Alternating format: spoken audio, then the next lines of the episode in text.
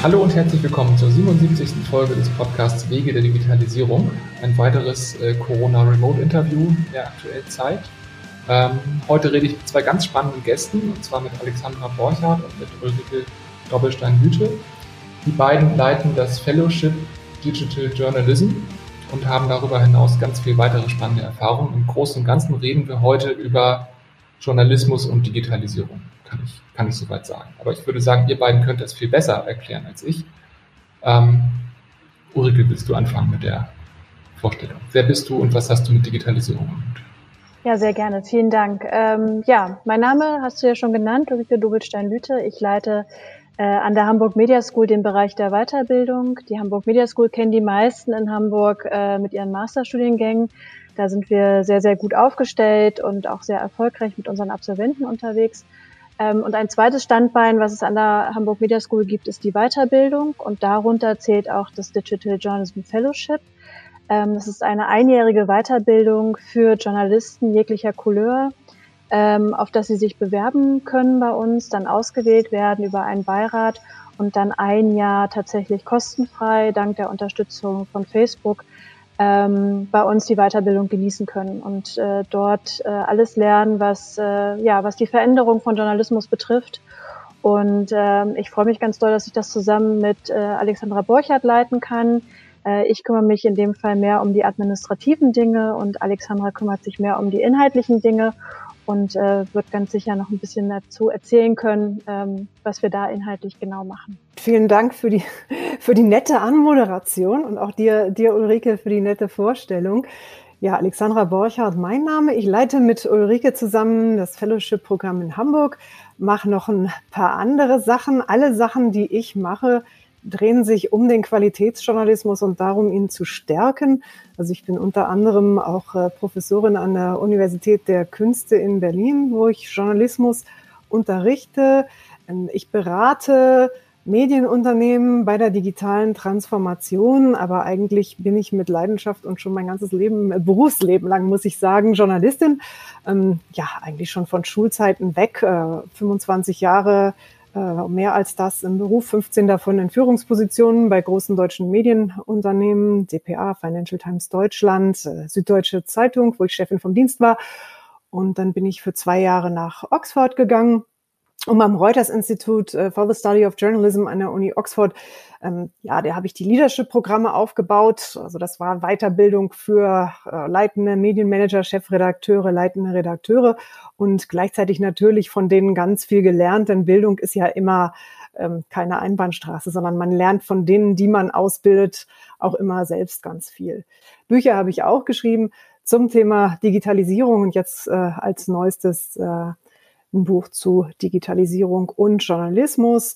Mein neuestes Buch, äh, da geht es um Journalismus und deswegen natürlich auch um Digitalisierung. Der Titel ist Mehr Wahrheit wagen, warum die Demokratie einen starken Journalismus braucht. In der heutigen Zeit denke ich eine ganz besonders relevante Frage. Ähm, ich finde, wir fangen gleich mal an mit der, mit der Frage zu den, äh, zu den äh, Fellowship. Aber da wir in Zeiten von Corona gerade sprechen, interessiert mich und denke ich viele, die hier zuhören, auch ganz besonders die Frage, wie, wie ist denn Journalismus, digitaler Journalismus und äh, wie steht es um unsere Demokratie, was das angeht gerade. Also da denke ich, können wir auch äh, gleich nochmal irgendwo bestimmt drauf eingehen. Ich denke, da habt ihr noch mehr, mehr Wissen, als ich aus meinem Online-Magazin-Wesen vielleicht mir so angeeignet habe. Aber ich würde sagen, lass uns doch anfangen äh, mit ein bisschen äh, Fragen rund um das äh, Fellowship-Programm. Was ist denn Digitalisierung in euren Worten? Was ist Digitalisierung im Kontext von Journalismus? Ähm, jetzt weiß ich nicht, wer dazu anfangen will. Alexandra, willst du vielleicht mal einen Aufschlag wagen? Ja, erstens mal der Kern bleibt natürlich der gleiche, weil der Kern ist der hoffentlich gute, starke, überzeugende Journalismus, der einfach Rüstzeug äh, für alle Bürgerinnen und Bürger in der Demokratie ist. Die Frage ist nur, wie kommt der Journalismus an sein Publikum und wie kommt das Publikum an den, an die Journalisten? Also was entsteht da für ein Dialog und mit welchen Mitteln? Und da hat sich natürlich in der Digitalisierung einiges äh, geändert.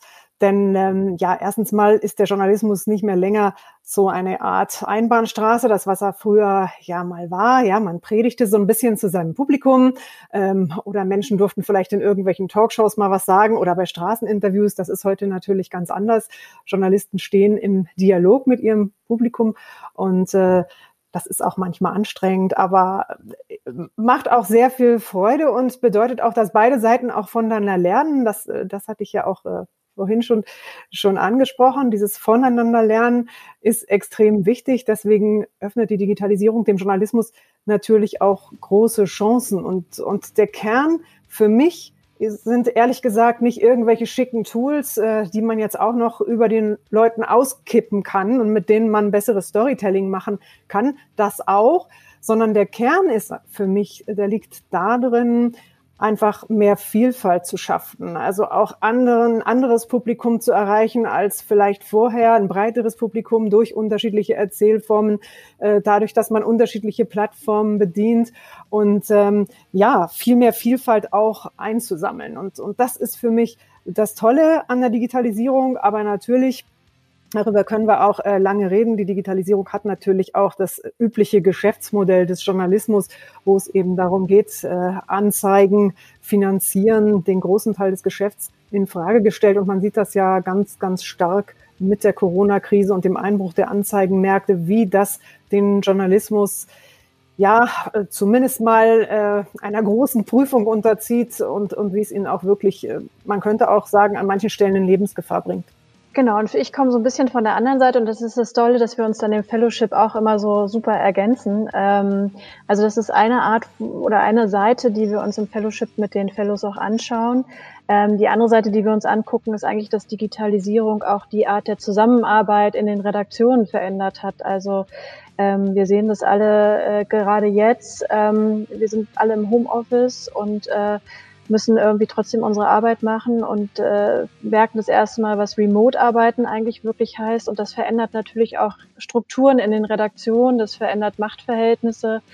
Ähm, und auch da eben sich anzuschauen, wie kann ein Change tatsächlich aussehen und was heißt das dann auch äh, für Teams, ähm, ist für Journalisten natürlich genauso interessant und wichtig. Und ähm, gerade durch die Tools äh, sind dezentrale Redaktionen möglich ähm, und dann sind halt äh, so Fragen da wie, was macht das eben mit Führungsabteilungen? Ähm, da sind Fragen da wie, wenn ich ein anderes Publikum ansprechen will, äh, mit welchen Produkten kann ich das tun? Aber auch, äh, wenn ich eine veränderte Zielgruppe ha habe, muss ich mir natürlich genau anschauen, kann ich über diese Zielgruppe tatsächlich auch vernünftig informieren, habe ich genug Know-how dafür. Da sind wir dann bei dem Thema Gender und äh, Diversität. Ähm, und wenn man gestern gesehen hat, ähm, bei der Veröffentlichung ähm, der Zahlen von den neuen deutschen Medienmachern, ähm, die sich das angeguckt haben, wie viel Diversität wir eigentlich in unseren äh, Medienhäusern haben, dann ist die Zahl doch recht erschreckend. Und das sind so Dinge, die wir uns eben im Fellowship auch mit anschauen und äh, für wichtig erachten, äh, Journalisten dort auf den Weg zu bringen und das auch in die Häuser zu streuen, dass man da eben auch personell und strukturell neue Wege gehen muss. Ja, da würde ich gerne nochmal einhaken, weil Ulrike wirklich was ganz Wichtiges gesagt hat. Digitalisierung stellt Machtverhältnisse äh, ja nicht unbedingt auf den Kopf, aber es schafft, sie schafft zum Teil neue Machtverhältnisse. Und äh, das, wie sich das auf die Redaktionen auswirkt, ist eben ganz stark, dass so dieses Command und Control von oben nicht mehr funktioniert, denn äh, in der Digitalisierung geht vieles schnell, vieles entwickelt sich, ähm, es gibt neue Möglichkeiten, das Publikum zu erreichen, neue Plattformen und äh, da geht es wirklich darum, agiler zu werden und nicht zu warten, bis man die perfekte Lösung hat, sondern sich äh, schnell darauf einzustellen. Und da geht es wirklich darum, auch ganz viel zu experimentieren. Und das erfordert einen Kulturwandel in den Unternehmen. Also wirklich so dieses Test and Learn. Was funktioniert, was funktioniert nicht. Und äh, das dann auch wieder wegzuwerfen. Das ist in sehr hierarchisch strukturierten Medienhäusern oft relativ schwer äh, gewesen oder ist es immer noch. Ich, ich weiß auch, wovon ich rede. Und ähm, eine schöne Anekdote, die muss ich jetzt äh, da, um das zu illustrieren, mal erzählen, weil wir hatten neulich auch ein virtuelles äh, Treffen mit, äh, mit verschiedenen Kollegen in einem Beratungsprojekt, was ich mache. Und dann sagte die eine Kollegin äh, von einer größeren, auch einer größeren norddeutschen Zeitungsgruppe, die sagt dann, sie findet es so spannend durch diese digitalen Meetings, sind jetzt plötzlich alle Leute gleich weit weg und gleich nah dran an ihr. Vorher war das so, die Leute, die den kürzesten Weg hatten im Großraum, die standen dann halt bei ihr und hatten dann vielleicht auch mehr Einfluss. Und ähm, ja, jetzt äh, ist es sozusagen viel mehr Gleichheit so äh, geschaffen. Äh, das fand ich spannend und auch eben so ganz optisch, wenn man in diese Konferenzen guckt. Die, die Kacheln von den Leuten sind ja alle gleich groß. Also so die Leute, die so mit ihrem ah, wuchtigen Gehabe äh, es irgendwie geschafft haben, äh, da Macht auszuüben, ja, die sind jetzt auch auf so eine kleine digitale Kachel beschnitten und das finde ich steht wahnsinnig schön symbolisch für ja, für eigentlich einen Kulturwandel und für eine neue Zeit, in die wir hoffentlich gehen. Wobei zum Thema Machtverhältnisse muss man natürlich auch sagen, es gibt auch neue wichtige Spieler und das sind eben die großen Plattformkonzerne Google, Facebook, die eben letztlich viel davon in der Hand haben, wie Journalismus verteilt wird, wer was sieht, äh, wer was nicht mehr sieht. Das sind natürlich neue Machtverhältnisse und die sind von einer großen Asymmetrie geprägt und überhaupt nicht von äh, annähernder Gleichheit. Dazu habe ich gleich eine, eine äh, Frage, aber vorher würde ich doch einmal gern nachhaken. Ähm, Ulrike, du hattest gerade gesagt, diese Zahlen sind veröffentlicht worden und sie sind erschreckend. Ähm, jetzt sind wir gerade in der, in der Corona-Phase. Ähm, wie ist denn da euer, euer Eindruck? Ähm, macht diese Krise Missstände transparent, äh, von denen wir dachten, dass wir sie überwunden hätten und eigentlich war es nie richtig gut. Also ähm, wir, wir sind eine sehr junge Firma, wir haben hier 16 Leute und die meisten von denen haben kleine Eltern und also wir sehen gerade, was es bedeutet, wenn man versucht, mit kleinen Kindern zu Hause im Homeoffice zu arbeiten. Also ja, man ist im Homeoffice, aber arbeiten ist das andere. Und ähm, wir haben auch gesehen, was das ähm, mit den Familien anrichtet, also wie schnell da alte Muster wieder hervorkommen, von denen wir alle dachten, wir sind doch erwachsen und modern und äh, gleichberechtigt. Und ähm, ich habe es, glaube ich, in der Zeit gelesen, ähm, dass da irgendeine ähm, Journalistin schrieb, dass, dass eigentlich die, die Redaktionsrunden nahezu 50 Prozent äh, Quote hatten und auf einmal ist Corona und die die Mütter pflegen die Kinder und jetzt sind es wieder 98 Prozent Männer, die da in der Runde sitzen. War das vorher auch so oder sieht es jetzt düsterer aus, als es wirklich ist? Oder wo, wo stehen wir da eigentlich gerade? Ja, dazu kann ich ähm, auch nur sagen, dass die Medienbranche in Deutschland ganz besonders sehr männlich geprägt ist. Also ähm, pro Quote, die Organisation hatte letztes Jahr Zahlen rausgebracht, dass von 110 Regionalzeitungen äh, haben nur acht Chefredakteurinnen. Der, alle anderen sind Chefredakteure. Das sagt zumindest viel für die Zeitungsbranche. Im öffentlich-rechtlichen sieht es ein bisschen anders aus. Da gab es auch schon immer ja, Personalräte, Gleichstellungsbeauftragte, die haben da einfach ein bisschen mehr getan. Und auch unter diesem Druck als öffentlich-rechtlicher Sender muss man die Gesellschaft so abbilden, wie sie ist und auch in die Breite gehen. Diesem Druck äh, haben sich Zeitungsredaktionen eher selten gestellt. Aber es ist schon sehr erstaunlich, wenn man den Blick über den Tellerrand wirft mal oder über die Grenzen. Also wir haben letztes Jahr am Reuters-Institut ähm, mit der Universität Mainz in Kooperation eine vergleichende Studie rausgebracht. Ähm, da ging es um Vielfalt in Redaktionen in Deutschland, Großbritannien und, und Schweden. Und da äh, war Deutschland wirklich, also auch gerade was die Frage Frauen, Männer angeht, wirklich äh, Schlusslicht. In Großbritannien sieht das ganz anders aus. Da haben äh, mittlerweile fast alle großen Qualitätszeitungen Chefredakteurinnen. Also die Financial Times hat eine, der Guardian hat eine. Economist äh, hat eine, die Chefin von BBC News ist eine Frau. Ähm, das schon, da ist wieder das Thema soziale Herkunft von Journalisten. Da gibt es eine ganz starke Ungleichheit, weil da viele leitende Journalisten, die sind alle mal in Oxford oder Cambridge gewesen. Also da, da gibt es wieder andere Probleme. Jedes Land hat so seine eigenen Themen, mit denen es da kämpft. Und es ist für den Journalismus aber natürlich anders als in vielen Branchen natürlich noch besonders dramatisch, weil eben Journalismus in einer Demokratie auch die Gesellschaft abbilden sollte, in, in der er operiert und ja, es ist eigentlich sehr traurig, wenn man in schlauen Kommentaren äh, all diese Dinge beschwört und dann es im eigenen Haus nicht auf die Reihe kriegt. Und äh, also mir, ich persönlich bin da sehr ungeduldig. Mir dauert das alles schon viel, viel zu lange. Also ich, ich, ich liefere noch mal kurz eine Zahl nach, weil ich habe es gerade äh, noch mal für mich äh, rausgesucht. Es sind lediglich sechs Prozent der Chefredakteurinnen und Redakteurinnen äh, in Deutschland, die einen Migrationshintergrund haben. Also um da nochmal den Bogen zu, zu schlagen zum Thema Diversität. Ähm, das ist natürlich wahnsinnig gering. Auch gerade im Vergleich, ähm, Alexandra hat es ja gerade schon angesprochen, ähm, zu so Initiativen wie die BBC äh, in Großbritannien ausgerufen hat, wo das auch sehr, sehr gut funktioniert. Auch zum Thema Frauen in Führung. Okay, also äh, es ist ein wahnsinnig wichtiges Thema und ähm, ich könnte da, glaube ich, noch äh, lange zu nachfragen, aber wahrscheinlich sollten wir zurück Richtung Digitalisierung kommen, weil das unser eigentliches Thema ist. ja. Ich könnte aber den Bogen schlagen, weil das, ähm, das ist genau immer mein Argument. Das, das ist mir eigentlich erst am Ende der Studie, die ich da letztes Jahr äh, auch mitgemacht habe mit den Kollegen, so klar geworden. Eigentlich ist der Kern von Digitalisierung ist ja nicht, wie ich vorhin schon gesagt habe, irgendwelche Tools, sondern eine Vielfalt im Publikum zu erreichen. Und deswegen äh, kann man nicht sagen, was viele Redaktionen tatsächlich tun. Ah, das mit der Digitalisierung, das ist so anstrengend, das machen wir jetzt zuerst. Und um Vielfalt kümmern wir uns dann danach und Quote und all so ein Zeug.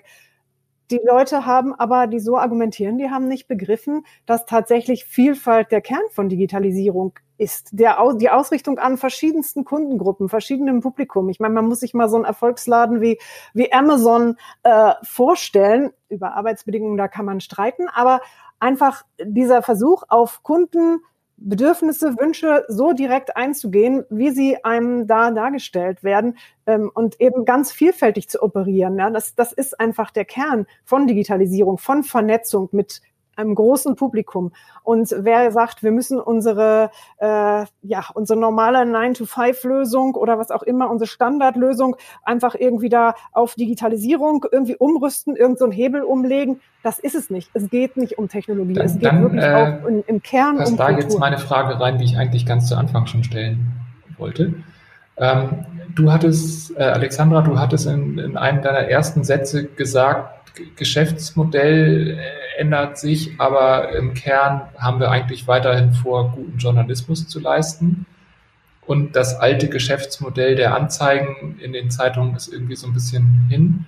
Ähm, da, da stellt sich jetzt mir die Frage, ganz naiv, ähm, wie weit gehören denn überhaupt ein Geschäftsmodell und Journalismus zusammen? Also natürlich äh, muss ich als Journalist oder Journalistin irgendwo Geld verdienen, aber da geht jetzt auch die Frage gleich hin, ähm, wenn, wenn das äh, Fellowship-Programm von Facebook finanziert wird, kann man auch da die Frage stellen, warum tun die das? Mit welchem Hintergrund, mit welchem Hintergedanken? Also die Frage ist, wenn so eine Zeitung äh, im Prinzip Anzeigen verkauft hat, um darüber Qualitätsjournalismus zu finanzieren und letztendlich macht Facebook das jetzt vielleicht auch. Äh, es sieht anders aus, aber ähm, es wird, es werden Anzeigen verkauft, um darüber irgendwie die Verbreitung von Inhalten zu, zu finanzieren. Ähm, bringt uns da die digitale Welt in die richtige Richtung oder stürzt sie uns eigentlich in einen Abgrund? Weil ein, ein qualitativ hoher Inhalt hat ja in erster Linie nichts damit zu tun, wie viel die Plattform damit verdient, dass ich irgendwem eine Anzeige verkaufe. Also wie, wie, wie kriegt man das zusammen?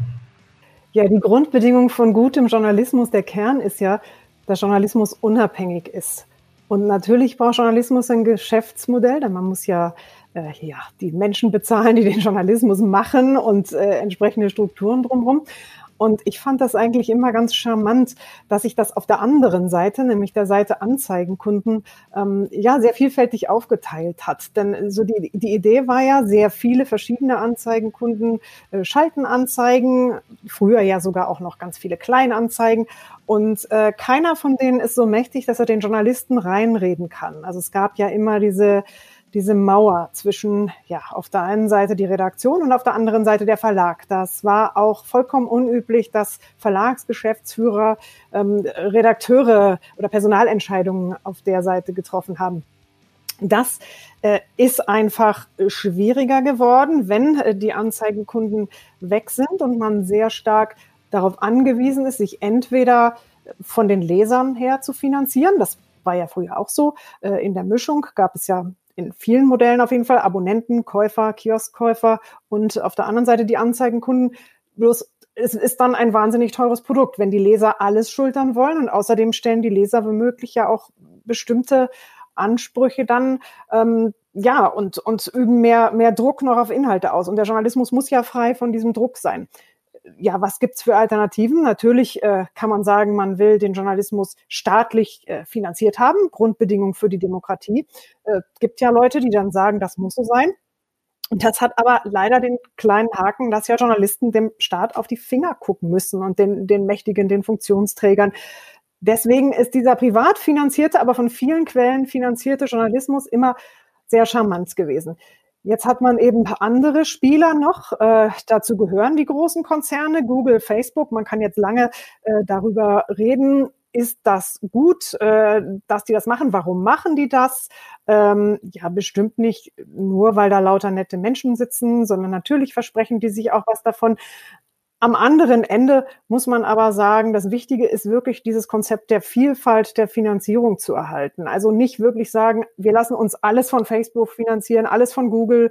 Ähm, wir, äh, ja, wir, wir, wir lassen uns hier Jeff Bezos, der die Washington Post gekauft hat. Also wir, wir warten auf die großen Millionäre, die sich das dann von ihrem Taschengeld mal, mal eben leisten.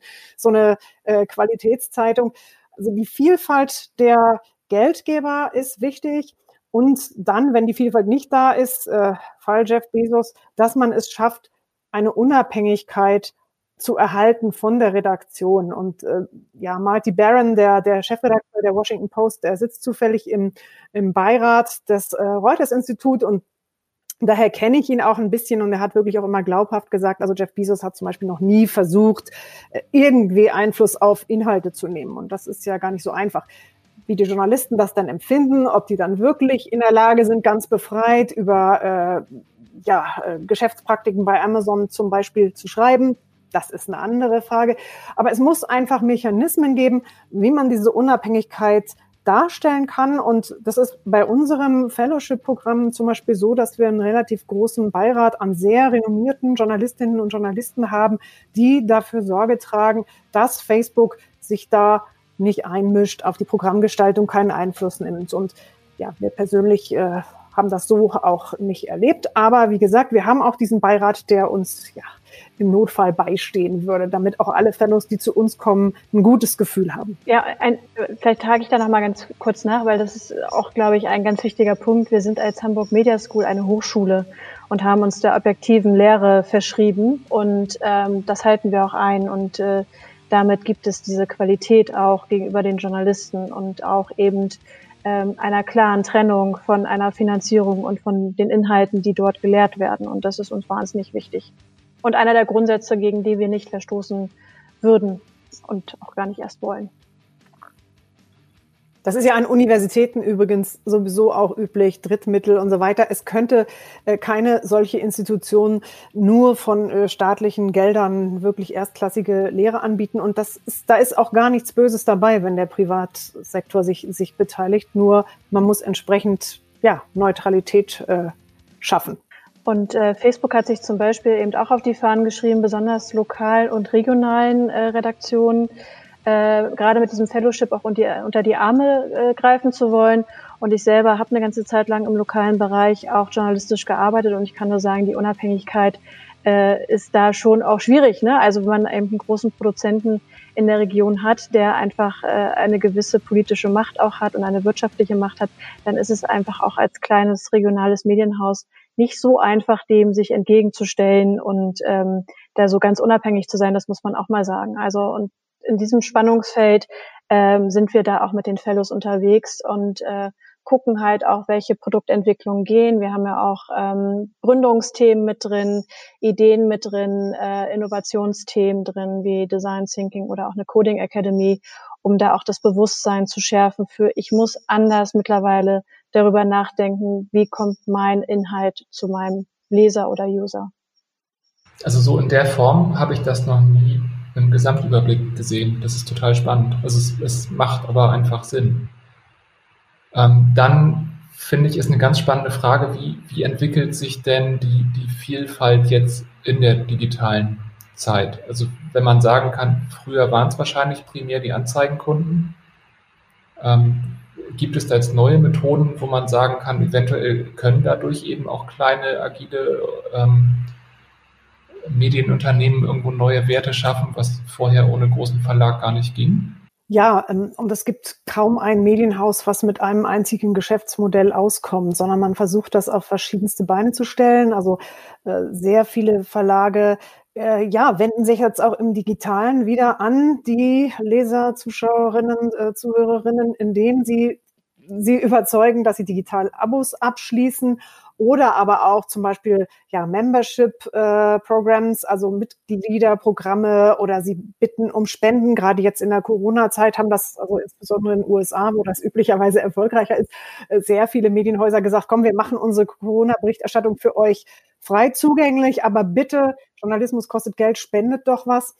In Deutschland äh, gibt es eine Bewegung, den gemeinnützigen Journalismus zu fördern, zu finanzieren. Das ist auch nochmal eine Möglichkeit. Äh, dann ist natürlich äh, ja gemeinnütziger Journalismus. Das, das, äh, die haben dann natürlich die Unternehmen auch eine bestimmte Erwartungshaltung, äh, was, was dieser Journalismus sein soll, knüpfen das auch an Bedingungen. Ein ganz großer Bereich war tatsächlich bis äh, vor Corona auch so der Event, also der Veranstaltungsbereich. Und das, da haben viele Verlage äh, drauf umgestellt und gesagt, das ist doch auch Journalismus, das ist doch ideal. Wir können unserem Publikum begegnen. Wir fördern sozusagen die Gemeinschaft.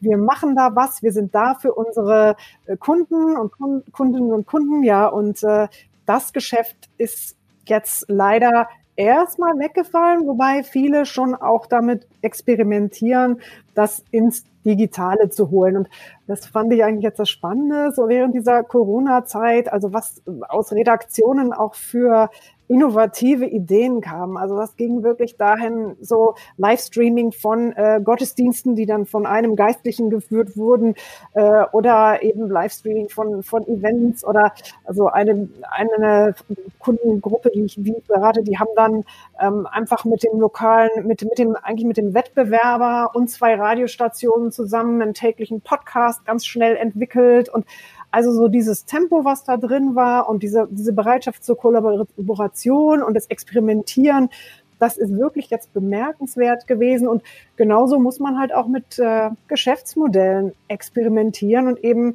schauen, dass man sich im Leben seiner Kundinnen und Kunden unverzichtbar macht. Ja, das, die müssen irgendwie so eine Gewohnheit bilden. Ja, das ist so der, der Journalismus. Also früher war das zum Briefkasten gehen, die Zeitung rausholen. Ähm, irgendwas Neues aufbauen, wie machen wir uns unverzichtbar und dann, wenn man sich unverzichtbar gemacht hat, dann werden die Leute auch bereit sein, dafür was zu bezahlen. Denn ich meine, man muss sich mal überlegen, für so ein Coffee to go zahlen die Leute ja auch schon drei Euro und den hat man in fünf bis zehn Minuten getrunken, wenn man sich äh, nicht gerade extra Zeit lässt. Und ja, journalistische Produkte konsumiert man ja meistens mhm. noch ein bisschen länger als das. Also genau, das gab äh, gerade vom Stern diese Krimi-Lesungen vor Corona, die ähm, ja auch auf einem, einem Magazin von Ihnen beruhen, äh, in verschiedenen Theatern hier in Hamburg, ähm, die ja wahnsinnig gut gelaufen sind. Also als Sie damit gestartet sind, äh, habe ich gedacht, okay, gut, wen, äh, wen interessiert jetzt so eine Live-Lesung ähm, nochmal extra? Es gibt so viele andere Veranstalter auch schon in diese Richtung.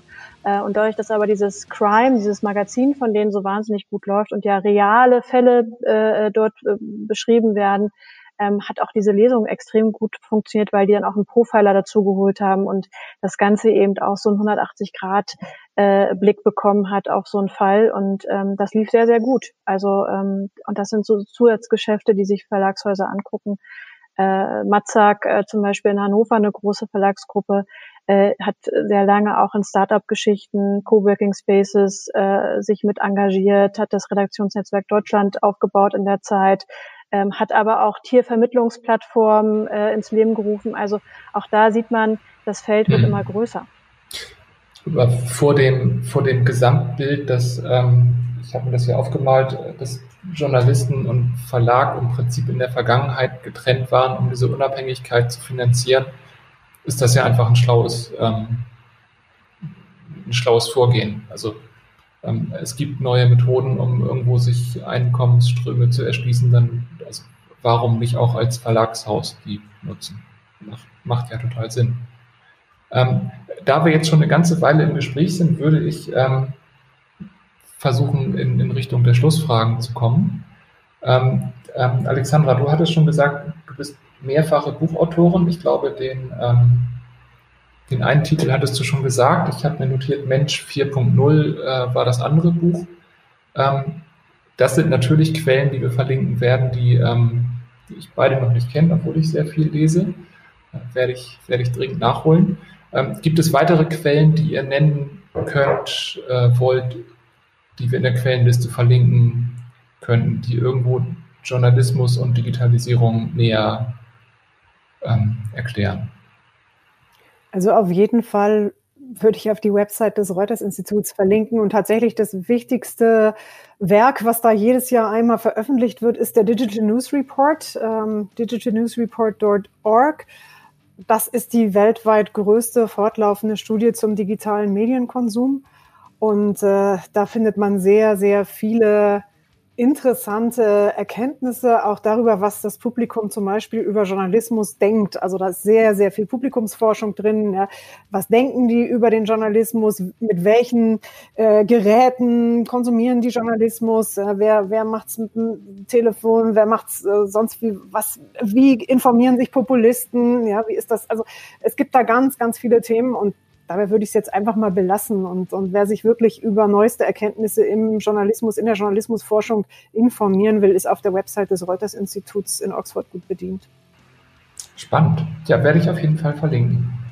Ja, meine äh, Seite, die ich gerade äh, aktuell für sehr wichtig erachte, ist die von Korrektiv. Ähm, das sind die Kollegen, die gerade eben Fakt, äh, Faktenchecken machen, besonders jetzt in Zeiten von Corona und den Verschwörungstheorien, die da gerade äh, übers Netz gehen, äh, extrem wichtig, äh, was die Kollegen da jeden Tag leisten, ähm, nämlich zu schauen, wo kommt dieses Material eigentlich her, wie ist die Quelle, äh, was wird dort behauptet, äh, stimmt das, äh, auf welche Zahlen greifen ähm, diese Videos zurück. Äh, größtenteils sind das ja Videos, die irgendwie bei YouTube hochgeladen worden sind und sich dann sehr, sehr schnell verbreiten und ähm, leider häufig ähm, ja, User sich nicht die Mühe machen zu überprüfen, ähm, wie viel Wahrheit ist eigentlich da drin. Ähm, wir haben ja gerade sehr aktuelle Beispiele mit äh, Xavier Naidu und Attila Hildmann, die auch ähm, auf diesem Weg unterwegs sind. Ähm, und da ist die Verführung natürlich relativ groß, auch bei äh, jemanden, der sich mit dem Thema nicht auskennt, äh, das für bare Münze zu nehmen. Deswegen korrektiv, ähm, ganz wichtige Seite, um ähm, sich die Informationen holen zu können was habe ich mir da eigentlich gerade angeguckt, was habe ich gerade gelesen, ähm, wie ist das einzuordnen. Mhm. Ja, spannend. Also die habe ich tatsächlich selbst auf dem Schirm schon gehabt, aber werde ich auf jeden Fall verlinken. Ähm, Ansonsten gerne auch noch die neuen deutschen Medienmacher, also ähm, das äh, zum Thema Diversität, Migration, Vielfalt, ähm, die eben auch die Studie gerade aktuell rausgebracht haben. Cool. Ja, werde ich auch verlinken. Also dieses ganze Thema äh, Fake News und Verschwörungstheorien wäre wahrscheinlich einen ganzen eigenen Podcast wert, Absolut. gerade in der heutigen Zeit. ähm, ja, wer weiß, vielleicht finden wir ja noch eine Folge 78 irgendwann später im Kalender. wir sind dabei. ähm, perfekt. Ähm, ja, ähm, nächste Schlussfrage sozusagen. Ähm, was ist denn eure größte Challenge, an der ihr gerade konkret dran seid im Kontext der Digitalisierung? Willst du starten, Alexandra? ich wollte dir das jetzt auch gerade vorschlagen.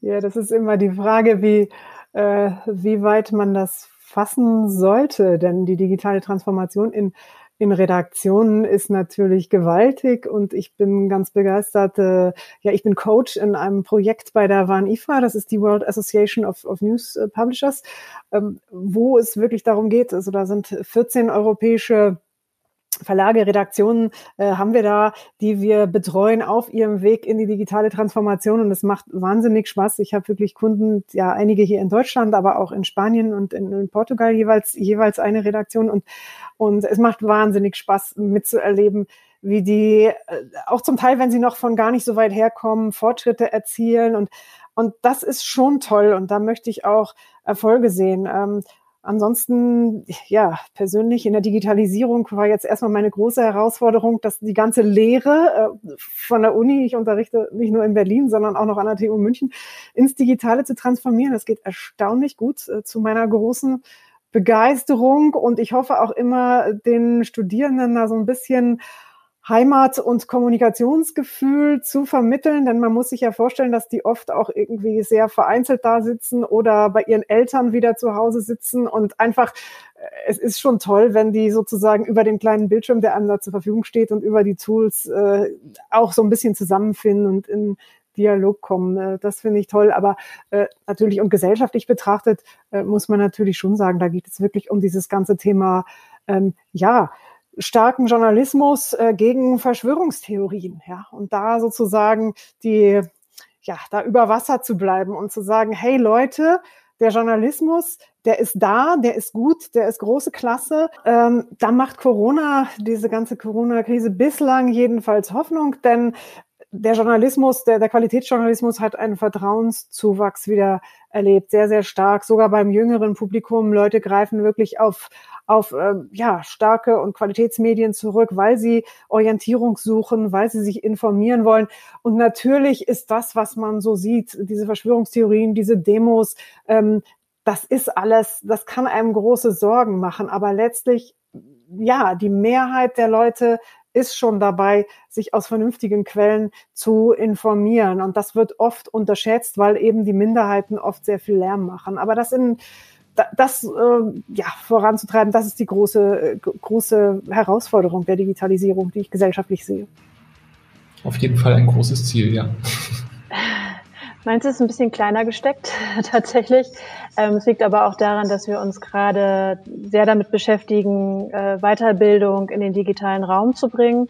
Ähm, das äh, ist natürlich für alle Bildungsanbieter gerade ein Riesenthema. Das heißt, ähm, das in den nächsten Schritt zu gehen, also nicht zu sagen, wir machen ein Zoom-Live-Meeting und man sieht dann den Referenten mit einem kleinen Bild äh, oben rechts und ansonsten äh, präsentiert er seine PowerPoint-Unterlagen. Äh, ähm, sondern jetzt im nächsten Schritt zu sagen, okay, wie sieht denn ein Webinar der Zukunft aus? Wie kann ich Menschen tatsächlich abholen, sowohl inhaltlich als auch mit einer bildlichen Gestaltung her, so dass es jemandem möglich ist, auch länger als eine halbe Stunde an einem Thema dran zu bleiben und trotzdem das Know-how mitzunehmen, was er ansonsten vielleicht in einem Präsenzseminar gehabt hätte.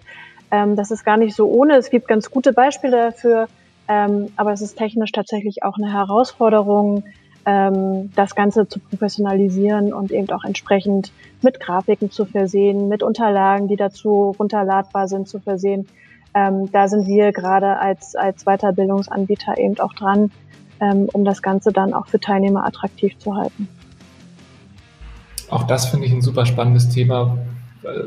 Wir selber organisieren uns ja einfach nur hier, wie arbeiten wir gemeinsam, aber ähm, also wir sehen es ja ganz viele von unseren Leuten haben kleine Kinder, Schulkinder, also wie da die, die Qualitätsunterschiede von bis sind, also was einzelne äh, Schulen und Lehrerinnen und Lehrer da auf die Beine stellen. Und andere haben sich seit sechs Wochen nicht einmal gemeldet. Ähm, ja. Ja, da spielen halt Dinge rein wie auch Zeitunabhängigkeit, äh, aber trotzdem im Austausch auch mit Referenten zu bleiben. Also ähm, das ist sehr, sehr vielfältig geworden und wir haben ja jetzt alle in den letzten Wochen äh, verschiedenste Seminare und, und äh, Veranstaltungen digital besucht. Und ich glaube, auf lange Sicht werden wir nicht so schnell wieder zum Beispiel zu größeren Events, Messen oder ähm, ähm, Konferenzen äh, gehen können. Ähm, und von daher wird das, glaube ich, äh, der nächste Schritt auch für Unternehmen, das äh, sich anzuschauen und zu überlegen, was kann ich denn tun, um meine Mitarbeiter auch in dieser Form abzuholen und auch äh, bei mir zu behalten in der Motivation und äh, das als kleine Anekdote nebenbei. Ich habe mit meinem Team äh, vor anderthalb Wochen einen digitalen Escape Room äh, zusammen gemacht, äh, wo wir alle sehr skeptisch am Anfang waren, ob wir das irgendwie gut finden würden oder nicht. Und äh, nach anderthalb Stunden waren wir total begeistert, weil der einfach super aufgebaut war und wir äh, im, im gemeinsamen Videocall quasi die Aufgabe gelöst hatten. Und ähm, über solche Dinge nachzudenken, um Sachen attraktiv zu halten, Team Spirit auch aufrechtzuerhalten, ähm, da sind wir gerade aktuell auch mit dran und gucken, was man da entwickeln muss. Hm. Cool. Ähm, wenn du mir den Link schickst, werde ich den auch mit auf die Quellenliste setzen. Das ist, äh, klingt super spannend. Von dem Escape Room? Mhm. Ja, mache ich gerne. Ja, da, da, ergeben sich ja auch gerade so, so, viele spannende Dinge, die man tun kann. Wir haben jetzt hier ähm, in, in, unserem Team ein, ein Ohrwurmspiel angefangen. Also Montagmorgen wird ein äh, Thema ausgelost und also einer wird benannt, der, der muss es organisieren. Und dann schreibt jeder über Slack in der privaten Nachricht seinen persönlichen Ohrwurm zu dem Thema. Tag später wird die Liste veröffentlicht und dann, dann wird geraten, wer hat wohl welches, ähm, welchen Ohrwurm genannt. Also völlig banal, hat erstmal keinen, keinen tieferen Mehrwert für die Produkte, die wir hier bauen, aber es, es forciert so ein bisschen die Kommunikation, wenn doch eigentlich jeder zu Hause am Schreibtisch sitzt und versucht, überhaupt irgendwie zum Arbeiten zu kommen. Ich glaube, da, da uns die ganze Situation noch einen Moment erhalten bleiben wird, sind solche, solche Dinge einfach wertvoll. Ich glaube, den Escape Room ja. nehmen wir uns auch mal vor für, die, für das nächste ja. Team-Event. Vital. Ja. Dann, ähm, letzte Frage für jetzt und hier. Wen würdet ihr gerne in einem späteren Interview mal ausgefragt hören? Ja, ich würde jetzt sehr hochgreifen. Also äh, am allerspannendsten würde ich, glaube ich, gerade ein Interview mit Melinda Gates finden. Oh ja.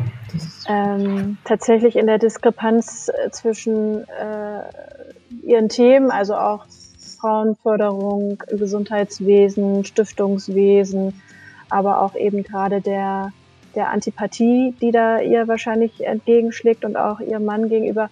Also da würde mich einfach sehr interessieren, wie die damit aktuell gerade umgehen. Äh, ich glaube, im kleineren und auf Hamburg zugeschnitten hätte ich, glaube ich, gerne ein sehr persönliches und privates Vier-Augen-Gespräch mit Peter Tschentscher. Fände ich auch spannend, finde ich beides spannend. Ich, äh, ich werde beides versuchen. Also ich glaube, an dieser Schnittstelle zu sein ähm, von Politik und Bürgern äh, ist wahrscheinlich wahnsinnig spannend.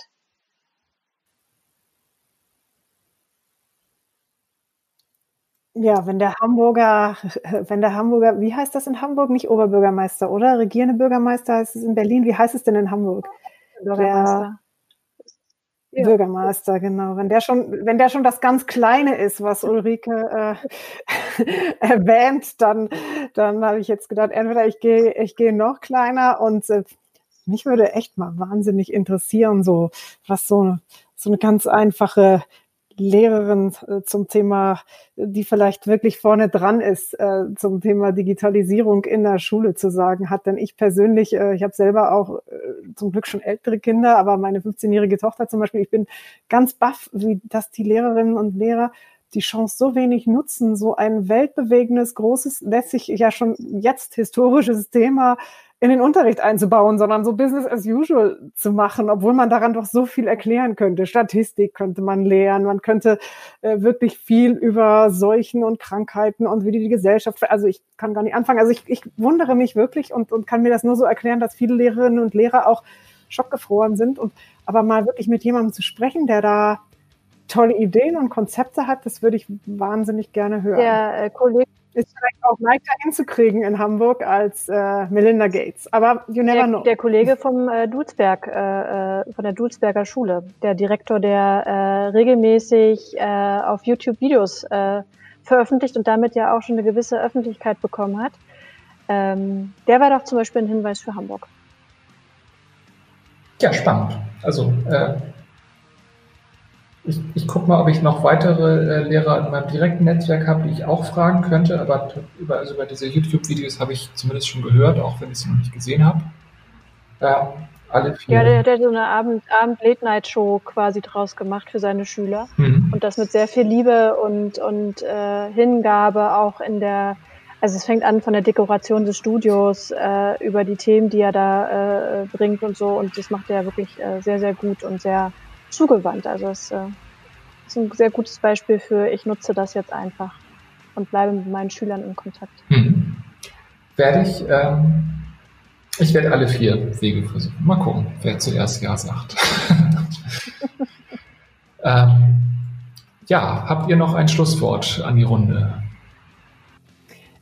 Also ein Schlusswort. Ich glaube, das Wichtigste an der Digitalisierung ist, dass wir alle nie aufhören dürfen zu lernen und auch offen sein und wirklich auch äh, ja mal naive Fragen stellen und einfach so dieses, äh, wie man auf Englisch so schön sagt, Learning Mindset uns bewahren wirklich bis ins hohe Alter. Und das finde ich einfach was ganz Positives und, und äh, ja, Zuversichtliches auch, dass man nicht sagt, ja, man, man geht eine Karriereleiter und dann ist man oben angekommen und muss äh, zitternd daran festhalten, dass man nicht runtergestürzt wird oder irgendwie wieder abrutscht, sondern das Leben als so eine so ein ständiges Lernen zu begreifen, in dem man sich auch ständig weiterentwickeln kann. Und das, das äh, glaube ich, das zwingt uns die Digitalisierung irgendwie auf und ich persönlich finde es toll.